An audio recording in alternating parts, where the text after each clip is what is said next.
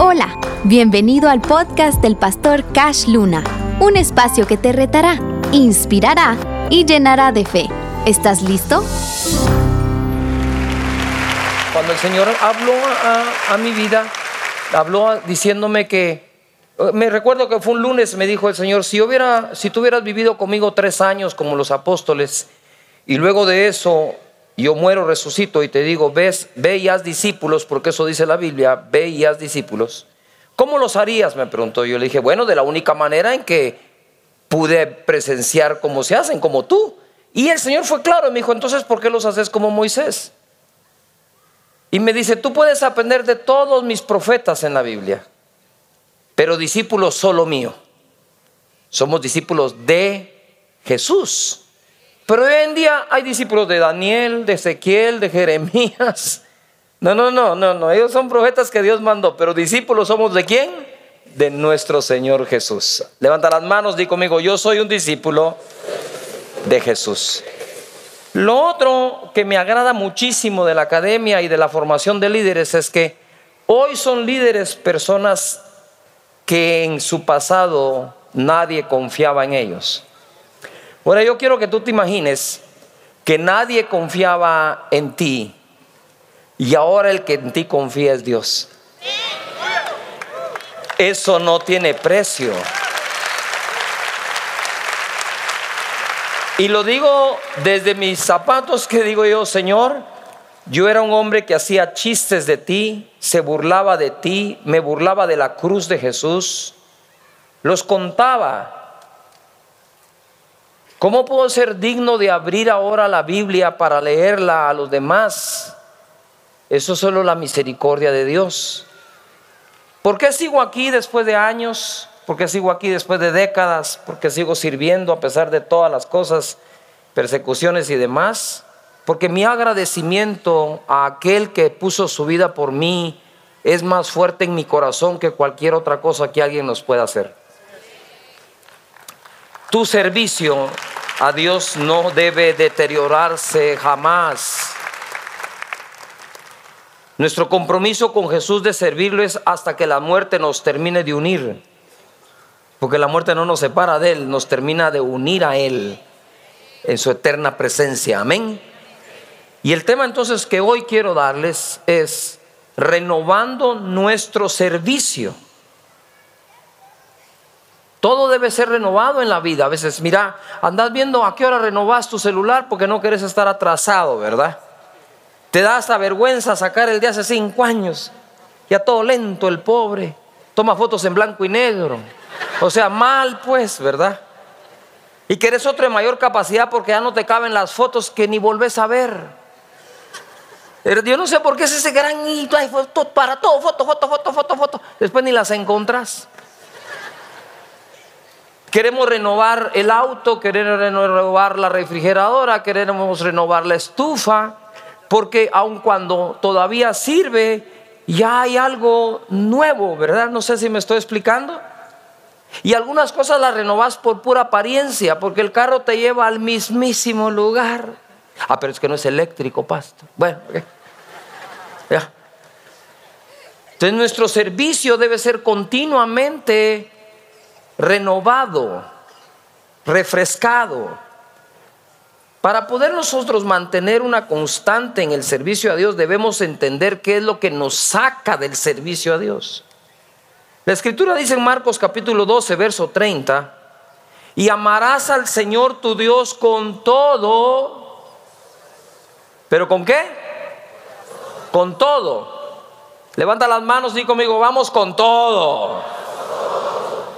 Amén. Amarás al Señor tu Dios con todo tu corazón y con toda tu alma y con toda tu mente y con todas tus... ¿Tus qué? Fuerzas. Ese es el principal mandamiento. Ahora quiero que mires el, el otro. Y el segundo es semejante. Amarás a tu prójimo como a ti mismo. No hay otro mandamiento mayor que estos. Pongan atención. A veces nos perdemos tratando de guardar otros mandamientos en lugar de primero asegurarnos que estamos guardando los dos más grandes que mandamientos. El primer mandamiento es voy a amar a Dios con todas mis fuerzas, toda mi mente, todo mi corazón y todas mis fuerzas. Ahora voy a decir algo aquí. Cuando nosotros nos distraemos, es lo mismo que a veces, ¿verdad? Yo me recuerdo que una ocasión estábamos hablando con Sonia de, de mover la sala, ¿no? De mover la sala. Y pasaron un par de días, hermano, no me acuerdo. Y de pronto llego y el comedor es otro. Y Sonia, pero mi amor, ¿por qué no le pones coco al comedor? Que lo puse más chilero. Dije, está bien, pero primero una, la sala. Y no es que haya hecho ella algo malo. Simplemente es que a veces nosotros buscamos cómo agradar a Dios afuera del círculo de lo que Él nos enseñó de cómo agradarlo. Él nos dice, pónganse a servirme. Y entonces te pones a hacer otras cosas menos esa. Y el Señor te dice, buena onda. Pero yo lo que te pedí es que me sirvieras. Ah, yo pensé que esto te iba a gustar. Yuhu. Entonces, mira, lo que, lo que quiero tratar de enseñar acá es lo siguiente. Yo soy una, soy una persona que a mí me gusta, a ver, me gusta ser pragmáticamente espiritual o espiritualmente pragmático. Les voy a explicar por qué. A mí el mundo subjetivo me saca de onda, me marca error.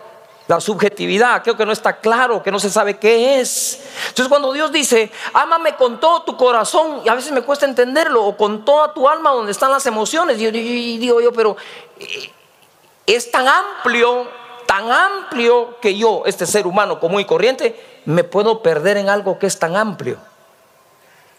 ¿Sí? Cuando nosotros decimos tenemos que ser amplios de mente, está perfecto, pero no mucho, no sea que te perdas de tan amplio que eres. ¿No se me estoy explicando? No puedo ser tan amplio que me guste todo. No sé si estoy, me estoy explicando, estoy haciendo un queso por explicaros la verdad. Entonces, cuando dice, ámame con todas tus fuerzas, ahí lo entiendo un poco más. Porque yo sé cuando estoy full de fuerzas y cuando estoy que ya no aguanto. Entonces cuando me dice él, ámame con todas tus fuerzas, es que yo lo amo y lo sirvo hasta el cansancio. Es un montón de trabajo que hay que hacer y hay que hacerlo bien hecho porque es para Dios, para glorificar su nombre y también para la gente. ¿Me estoy explicando? también es para ustedes el trabajo. Entonces lo que quiero decir es, cuando entendés que es servir, el servir forma parte de tus deleites, no de tus cargas.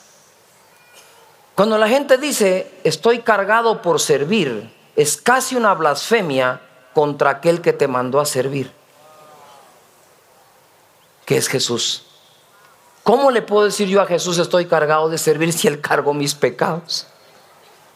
en la cruz. ¿Cómo le puedo decir que estoy cargado de servir al que llevó mis enfermedades? ¿Cómo le puedo decir que estoy cansado de servir aquel que cansado subió el Gólgota con una cruz a las espaldas? No se puede. Hacer tus pucheros, hacer tu berrinche patalía y con todo y berrinche te levantas a servir, porque es lo que Dios nos dio como privilegio en esta tierra. Di fuerte conmigo, es un honor servir a Dios hasta que no tenga fuerza, porque voy a amar a Dios con todas mis fuerzas. Amén.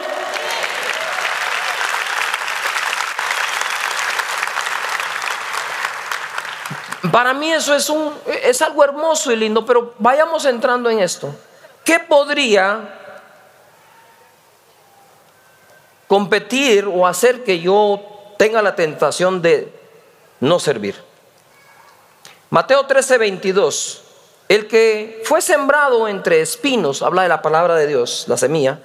Este es el que oye la palabra, pero el afán de este siglo y el engaño de las riquezas ahogan la palabra y se hace que infructuosa.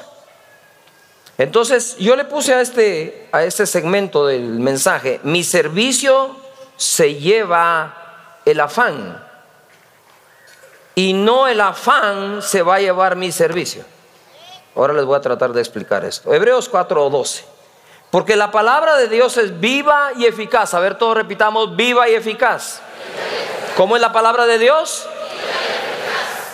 Sin embargo, dice que el afán la ahoga y la vuelve infructuosa. Ahogar es algo que va en contra de la vida, en contra de que la palabra está viva, pero el afán es capaz de ahogarla. Y no quiero ser ni hereje ni blasfemo. Pero aquí dice que el afán puede ahogar la palabra viva de Dios. Entonces, pues, solo es para ejemplificarte cuán diabólico puede ser el afán. ¿Qué tan malo puede ser el afán de este siglo y el engaño de la riqueza que la ahoga y la vuelve infructuosa siendo viva y eficaz? Entonces yo quiero que repitan esas cuatro palabras porque le voy a hacer. Di conmigo, viva y eficaz, ahogada e infructuosa. ¿Qué escoges tú? Porque la semilla de la palabra es la misma para todos, mas la tierra no es la misma. Yo quiero ser buena tierra para su palabra. Ahora les voy a enseñar un poquito más de ser una buena tierra. Voy a decir esto con los pies sobre la tierra, pero yo creo ser una buena tierra para el perdón.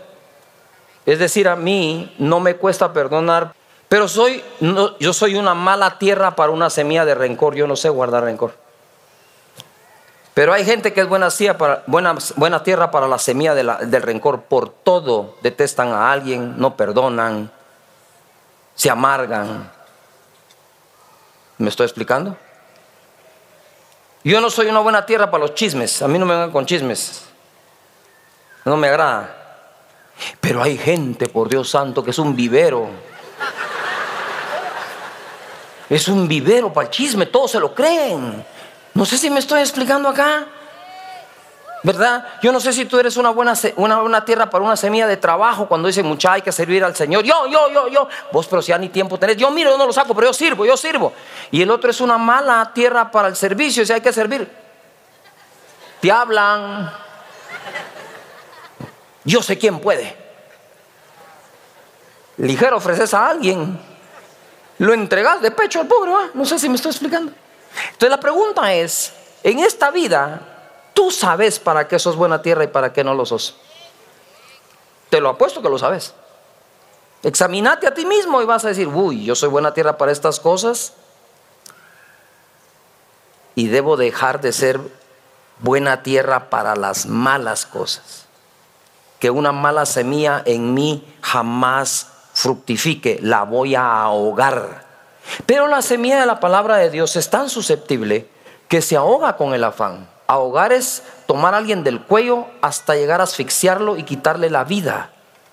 Infructuosa es que todo lo que iba a producir en ti no lo produce, aunque, ojo, se te haya quedado de memoria el versículo. Saberlo y creerlo son dos cosas distintas. Entonces, sigo leyendo lo que Jesús dice en el verso 24. Ninguno puede, ninguno puede qué? A ver de nuevo, ninguno puede servir, digan todos fuertes, servir. Entonces Jesús está hablando de servicio cuando está hablando del afán. Pongan atención a esto.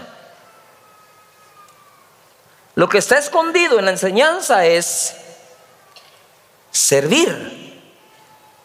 Dice, ninguno puede servir a dos señores, porque o aborrecerá uno al uno y amará al otro, o estimará al uno y menospreciará al otro.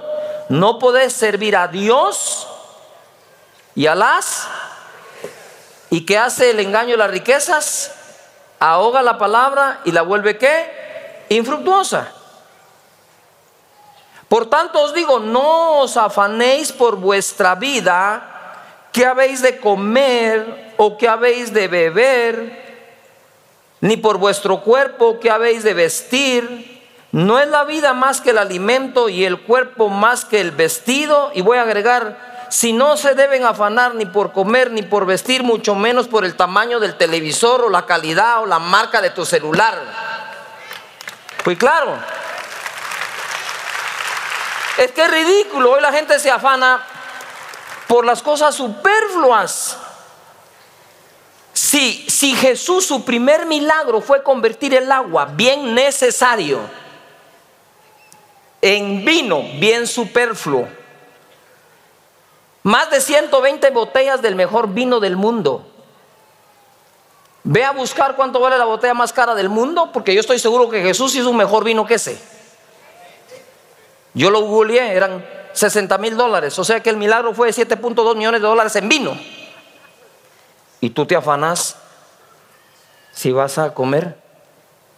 Ahora, esta fue la primera señal que Jesús hizo, la primera, la primera, y dice que de ahí todos los discípulos creyeron en él. Yo no sé si por el milagro o por el vino, pero creyeron en él. Lo que quiero decir es, el Señor está diciendo, no te afanes, porque si te afanas, el afán te va a llevar a arrodillarte delante del Dios de las riquezas llamado Mamón. Al final lo que está hablando Jesús es, mucho del servicio o a quién vas a servir depende de tu nivel de afán. Dime tu nivel de afán y yo te diré a quién estás sirviendo. Entonces, puede ser que por el afán dejo de servir, ojo aquí, esto es bueno, o por mi servicio me dejo de afanar porque confío que aquel a quien yo sirvo proveerá todo lo que yo necesito.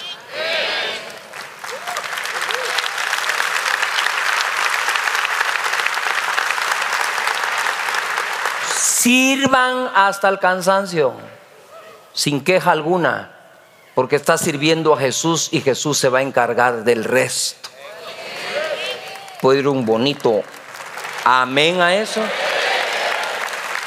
¿Tú crees que si sirves a Jesús, Jesús te va a pagar mal?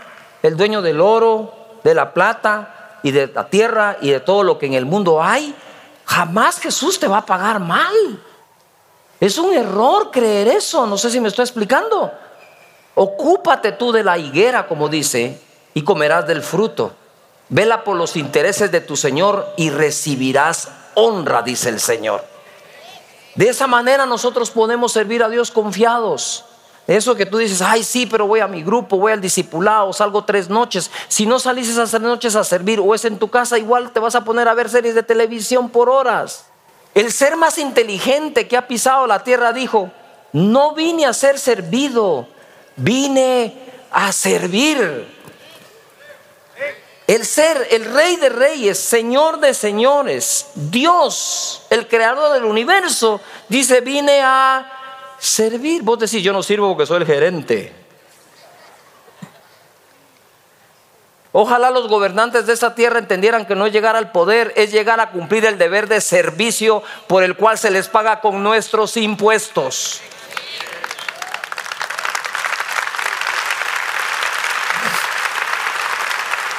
Es servir, diga conmigo, es servir. ¿Qué nos llamó Dios a hacer? ¿A qué? ¿A qué? Eso es lo que tenemos que hacer. Servir. Somos servidores de nuestro Señor Jesús y de la gente. A Josué le dijeron, escoge a quién servir. Si a los dioses de esta tierra o a Jehová que te sacó de Egipto. No lo hubieran puesto a servir, a, perdón, a escoger si no existiera la probabilidad de hacerlo. Tú, al estar aprendiendo, has escogido servir. Aquí voy a esto más. Es para mí súper importante comprender. Fui a la universidad, me gradué, tengo un doctorado en, cosas ministeriales, soy administrador de, administrador de sistemas de información, etc. Porque me estaba preparando para algo, me estoy explicando. Entonces, si tú vas a participar en un equipo de deporte, tú te comprometes, esa palabra escríbanla, te comprometes a llegar a los entrenos, a, a llevar el uniforme. ¿Me estoy explicando? y hacerlo bien. Yo no entiendo por qué cuando te dicen en el equipo de fútbol tenés que venir debidamente uniformado o no vas a jugar y te vas a sacar en la banca. Yo no oigo a ningún cristiano decir, uy, qué religiosos. Cuando la compañía para la que trabajas te dicen, esta es la camisa que debes usar con este logotipo que lo debes de poner, tú no dices, ay, qué religiosos, tú dices, ay, qué bueno está el cheque. Pero si en una iglesia se le dice a la gente, debes de venir puntual, debes lucir bien el uniforme, debes servir de esta manera, ay, qué religioso, ya no puede venir como se le da la gana. No entiendo por qué a Jesús le hacemos eso y al mundo no.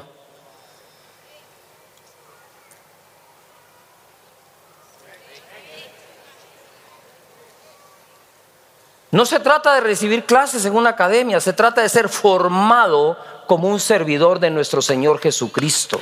Se trata de formación, se, aprende.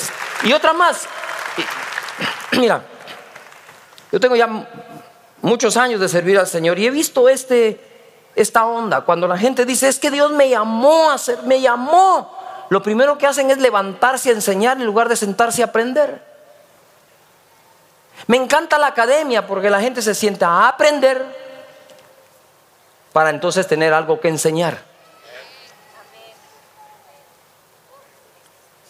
Se llama liderazgo con responsabilidad.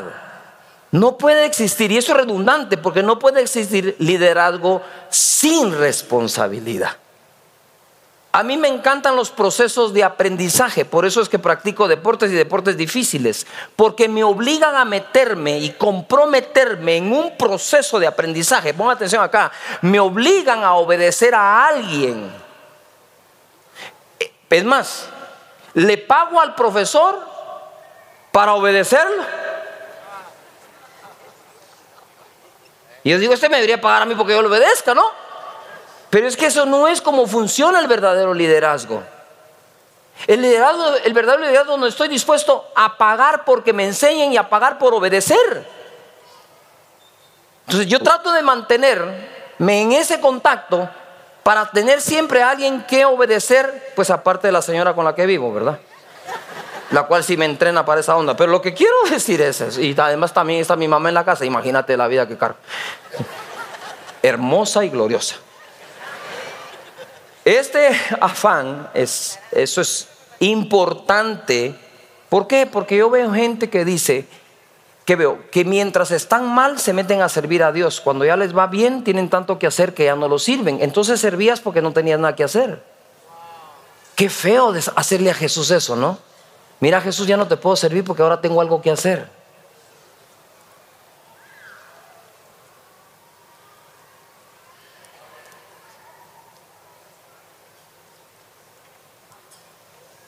¿Cuál es el problema que tenemos con Jesús? Que para muchos Jesús no es Jesús el que se describe en la Biblia, sino Jesús es tu amigo imaginable. Es un amigo imaginable que para que tu conciencia se, ponga bien, le llamas Jesús. Pero te imaginas cómo es Él, en lugar de leer la descripción de Él en la Biblia. Él es Señor. Él manda. Amén.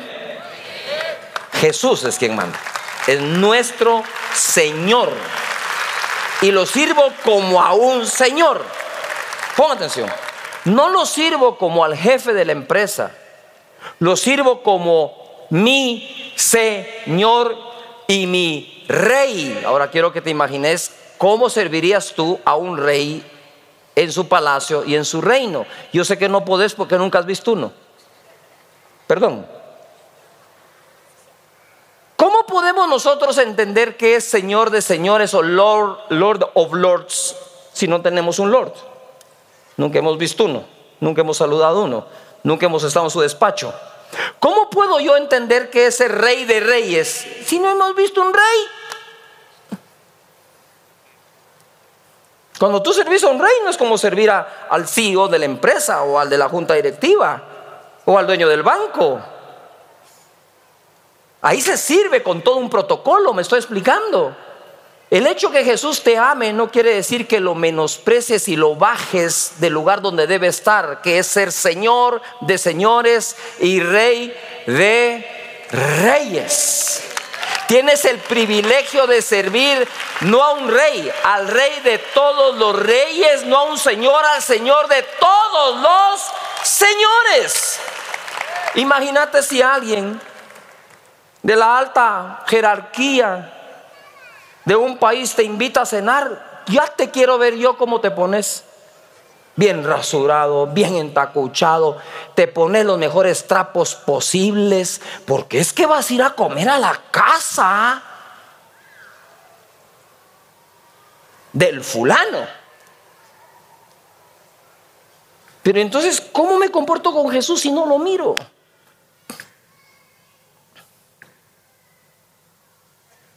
Pues cuando lo sirves, lo sirves full, con todo lo que eres con todo lo que piensas, con todo lo que sientes, con todas tus fuerzas, con todos tus recursos, con todas tus chivas, se le sirve al Señor.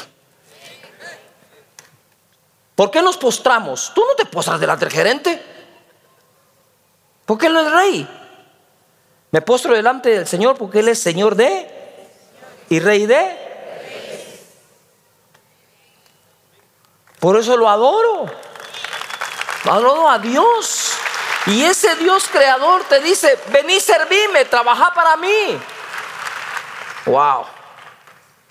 Y voy a decirte esto más, ya voy a ir cerrando un poco, pero en una ocasión, incluso hablando con la gente de, televisión, y esto lo voy a decir con muchísimo respeto, porque yo también soy empresario, pero yo le dije a él, si tú vas a hacer un comercial para una agua gaseosa que tiene, contiene azúcar, ¿tú crees que cuando entres al cielo te va a decir, bien, siervo fiel, mucho azúcar vendiste, entra en el gozo de tu Señor? ¿Y te va a dar galardones? E incluso tú puedes ser un diseñador de moda y tú crees que el Señor cuando entres dice, bien, siervo fiel, que buenos trajes te tiraste, entra en el gozo de tu Señor. No, eso te lo dio el Señor para que tengas de qué vivir. Pero Él te va a decir, buen siervo fiel, cuando hayas servido a Él, a su nombre, a su causa, a su gente, y entonces te diga, entra. Eso tiene recompensa eterna. Lo demás es algo que Dios nos prohibió para vivir sobre la tierra. Nada más.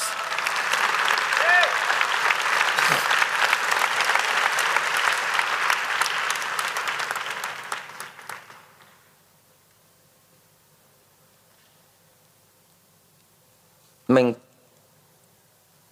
me encanta cuando veo gente graduando para servir. El afán arruina nuestra relación con Jesús, se los voy a demostrar. Lucas capítulo 10, verso 38. Dice, si aconteció que yendo de camino entró en una aldea y una mujer llamada Marta le recibió en su casa. Esta tenía una hermana que se llama María, la cual sentándose a los pies de Jesús, oía la palabra o su palabra, pero Marta, ponga atención, se preocupaba, ¿ah? ¿sé qué? Por muchos quehaceres y acercándose dijo, Señor, ojo acá, no te da cuidado que mi hermana deje de que me deje servir sola, dile pues que me ayude. Y le respondió Marta, Marta, afanada y turbada, pura loca estás. Con muchas cosas, es que turbado significa eso, estar todo trabajo.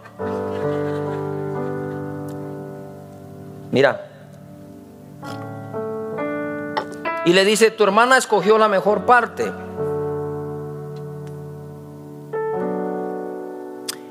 Pero entonces entro en un conflicto yo. Entonces hacerle un banquete, como dice el original, o una cena a Jesús es malo.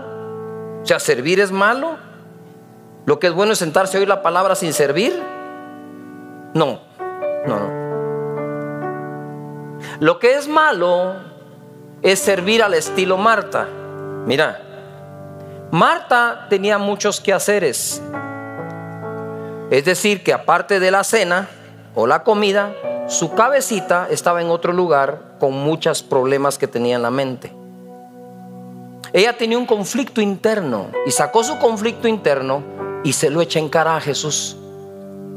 Le dice, Señor, ¿no tenés cuidado de mí?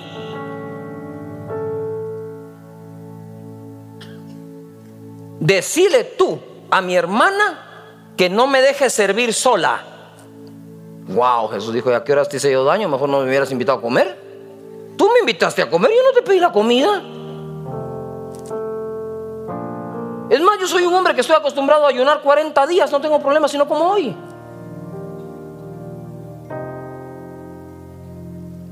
Pero ¿qué hizo Marta cuando estaba afanada y turbada? Tú tenés la culpa que yo estoy sirviendo sola. Porque no le decís a mi hermana que se levante a servir conmigo. No, Marta, vos escogiste hacer la cena y tu hermana escogió oírme mientras cenamos. Tú lo escogiste. Lo que no puedes es servir de esa forma al Señor debido a que estás afanado sino todo lo contrario. Señor, yo te sirvo y tú te encargas de todas mis cosas. Mira, en esa época de joven, a mis veintipico de años, ¿verdad? Cuando por motivos familiares económicos dejé de estudiar por un tiempo en la universidad y tuve que salir de la casa de mi tía donde yo vivía, metí mi valija entre mi carro, una valija que estaba rota, y ese día dije yo, Señor, yo te voy a ir a adorar a la iglesia.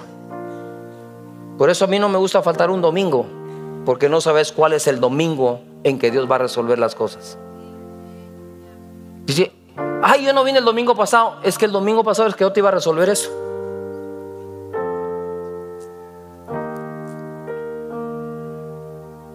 Dios habla todos los días, pero soy sincero, especialmente en el de reposo. Por eso se llama reposo, porque cuando tu mente entra en reposo puedes escuchar más la voz de Dios. Entonces cuando yo llegué ahí, ¿verdad? Y me senté, yo fui a servir y un amigo mío, sin saber qué estaba pasando, les he contado, me invitó a comer en la casa de su abuelita. Y estando en la casa de la abuelita, la abuelita me dijo, mire Cash, quiero que venga aquí atrás, me llevó al cuarto clásico de servidumbre de las casas de antes, y ahí había un catre con moho. Y agarró el catre y me dijo, ¿le sirve esto? Y entonces el amigo me dijo, mira, donde yo vivo, vivo de pensionista donde mi tía. Sin embargo, te puedes llegar a quedar ahí. Y yo le había dicho a él que estaba bien. Yo me podía quedar en el piso o en el sofá de la sala, no importaba. Pero había un cuarto muy pequeño, ese cuarto muy pequeño apenas cupo el catre, lo tuve que asolear para quitarle el moho, puse mi valija debajo, no tenía mesa de noche porque el puerto era tan pequeño que cuando abría la puerta topaba en el catre, entonces no podía haber mesa. Fui a comprar un mueble de esos de pino amarillo que venden en las calles, y ese era mi, mi armario. Yo soy tan feliz hoy como ese día, porque ese día y hoy sigo sirviendo al mismo Señor. Y ahí en ese, en ese cuarto, en ese cuarto, yo agarraba la guitarra y me ponía a cantar Torre Fuerte es el nombre del Señor, a Él correrá el gusto. Ese era mi canto. Con una guitarra que no tenía ni siquiera las seis cuerdas porque se había reventado una y no importa, no la sé tocar, desentonado yo, ¿qué cabe que la guitarra esté igual de desentonada? O sea, Allí sirviendo al Señor le decía, Señor, yo te voy a servir. Y si te han mandado a casarme, tenés que hacer un milagro. O me das un lugar más amplio donde vivir, o, Sonia tiene que caber aquí conmigo, bueno, ¿hay dónde? Pero si me dijiste que te sirva, yo te voy a servir el resto de mi vida sin importar qué.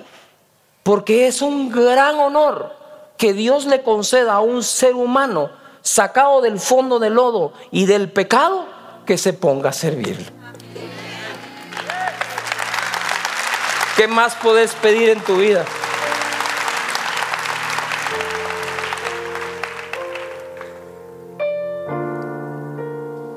A mí o el Señor me llamaba a servirlo o de chute lo iba a servir, pues lo iba a servir.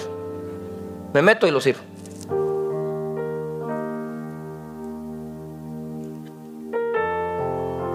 Pero no culpes a Jesús cuando estés afanado por servir. Eso no se le hace a Dios no solo murió por mí, sino que me da el honor de servirlo. No solo me perdonó que me burlaba de él, me da el honor de hablar de él. ¿A qué hora se te llenó la cabeza de charadas para no entender que servirlo es un honor. Honor. Hasta cuando nos vituperan o nos maldicen a causa de lo que creemos, para aquellos que lo hacen les voy a dejar claro, gracias es un honor. Un honor. Somos bienaventurados. Entre más nos atacan, más bienaventurados somos.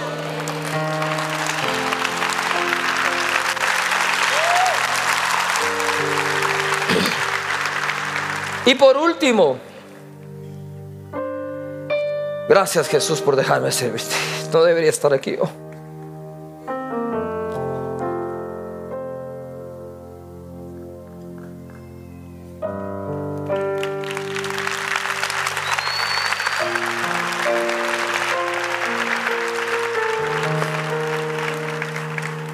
Yo no merezco pararme delante de ustedes y hablar, ni estar aquí, ni presidir este ministerio. Créame que no lo merezco. Pero mientras Dios me deje aquí voy a estar metido. O sea,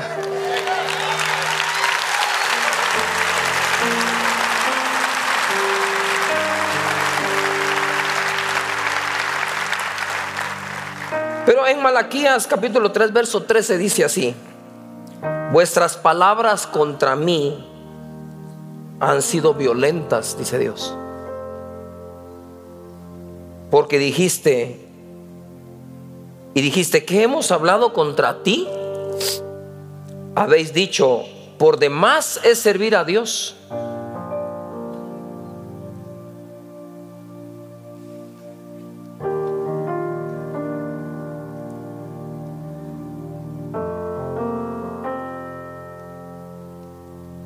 ¿Qué aprovecha que guardemos su ley y que andemos afligidos en presencia de Jehová de los ejércitos?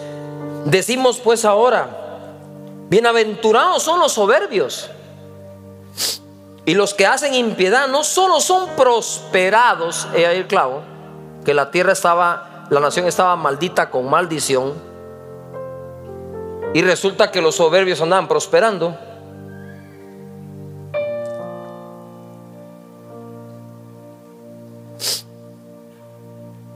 Sino que tentaron a Dios y escaparon. Entonces los que temían a Jehová hablaron cada uno a su compañero para dejar ese tipo de actitud. Y Jehová escuchó y oyó. Y fue escrito libro de memoria de él, delante de él, para los que temen o sirven a Jehová y para los que piensan en su nombre. Y serán para mí especial tesoro, ha dicho Jehová de los ejércitos, en el día en que yo actúe y los perdonaré por el hombre, dice, como el hombre que perdona a su hijo que le sirve. Entonces os volveréis y discerniréis la diferencia entre el justo y el malo, entre el que sirve a Dios y el que no le sirve. Tu nombre está escrito en el libro de la vida y en el libro de memoria, cuando le sirves, yo quiero estar en dos libros, no en uno.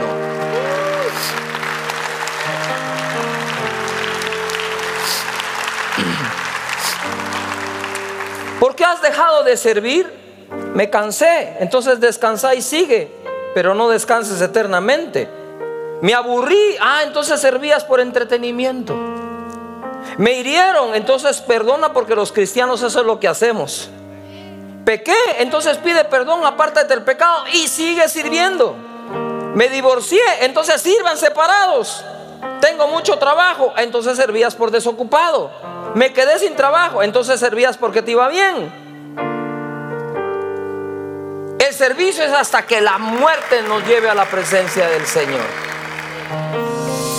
Gracias por escuchar el podcast del pastor Cash Luna. La palabra de Dios tiene el poder de transformar nuestra vida. Únete a nuestras redes sociales y recibe más mensajes que te ayudarán a crecer espiritualmente.